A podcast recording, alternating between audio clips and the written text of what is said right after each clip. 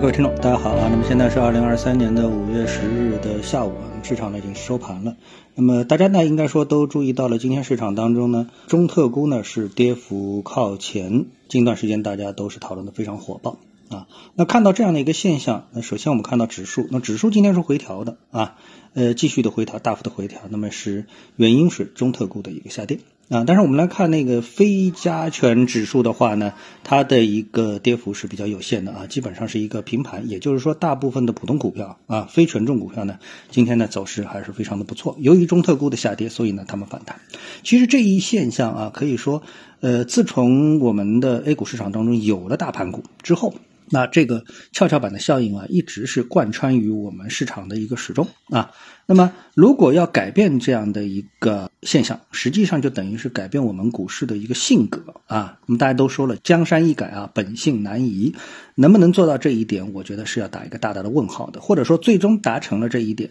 那么这个过程也是非常的曲折和复杂啊。所以目前的一个市场啊，如果说要有一个什么绝对的理由看好的话呢，那我觉得呢，再套用一个古话啊，就是两个和尚。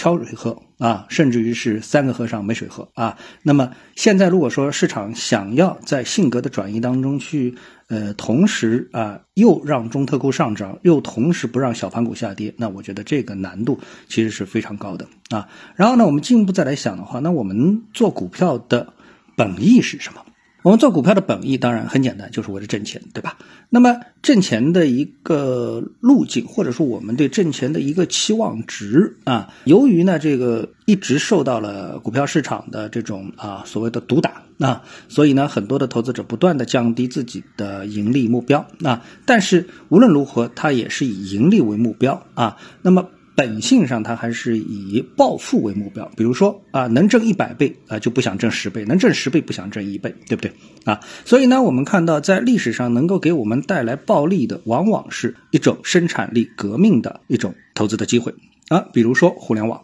那互联网革命的时候呢，那美国纳斯达克指数呢是从一千点涨到了六千点啊。那么在 A 股市场上面呢？股票从几块钱涨到八十几块钱啊，那也是很正常的一个事情。所以呢，这个呢才是真正的啊，股票吸引人的一个地方的一个就是什么财富神话啊。所以我们每每是希望什么？哎，我买进个股票拉个十个涨停啊，十几个涨停，对不对？大家希望看到的是这样的一个投资的结果，而不是说呢，哎，买了股票之后呢，就像买了债券一样。那呃，每年拿到个四到五个点的这样的一个固定收益的一个回报，那这个就不是做股票，那还不如说什么像现在存美元，那都有四点几个百分点的这样的一个回报，那我何必辛辛苦苦的去做股票呢？对吧？所以呢，我们说这个中特估的一个逻辑啊，其实呢，本质上呢有一点问题啊，因为它并不是一个以高成长作为驱动的这么一个投资的一个理念那。并且呢，如果之前你说啊，比如说有的票啊，两块多钱涨到了四块多钱，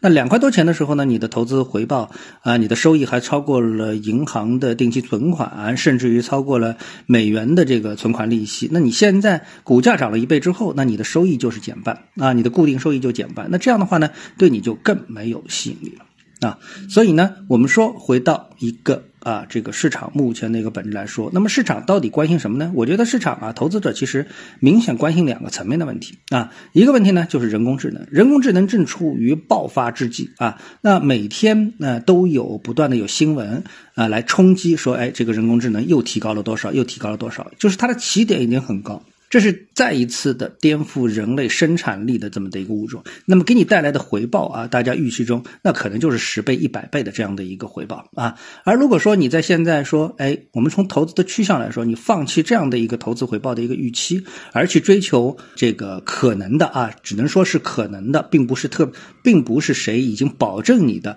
能够获得的每年百分之三个点的这样的一个回报的话，那你觉得有多少投资者愿意接受这样的一个投资理念呢？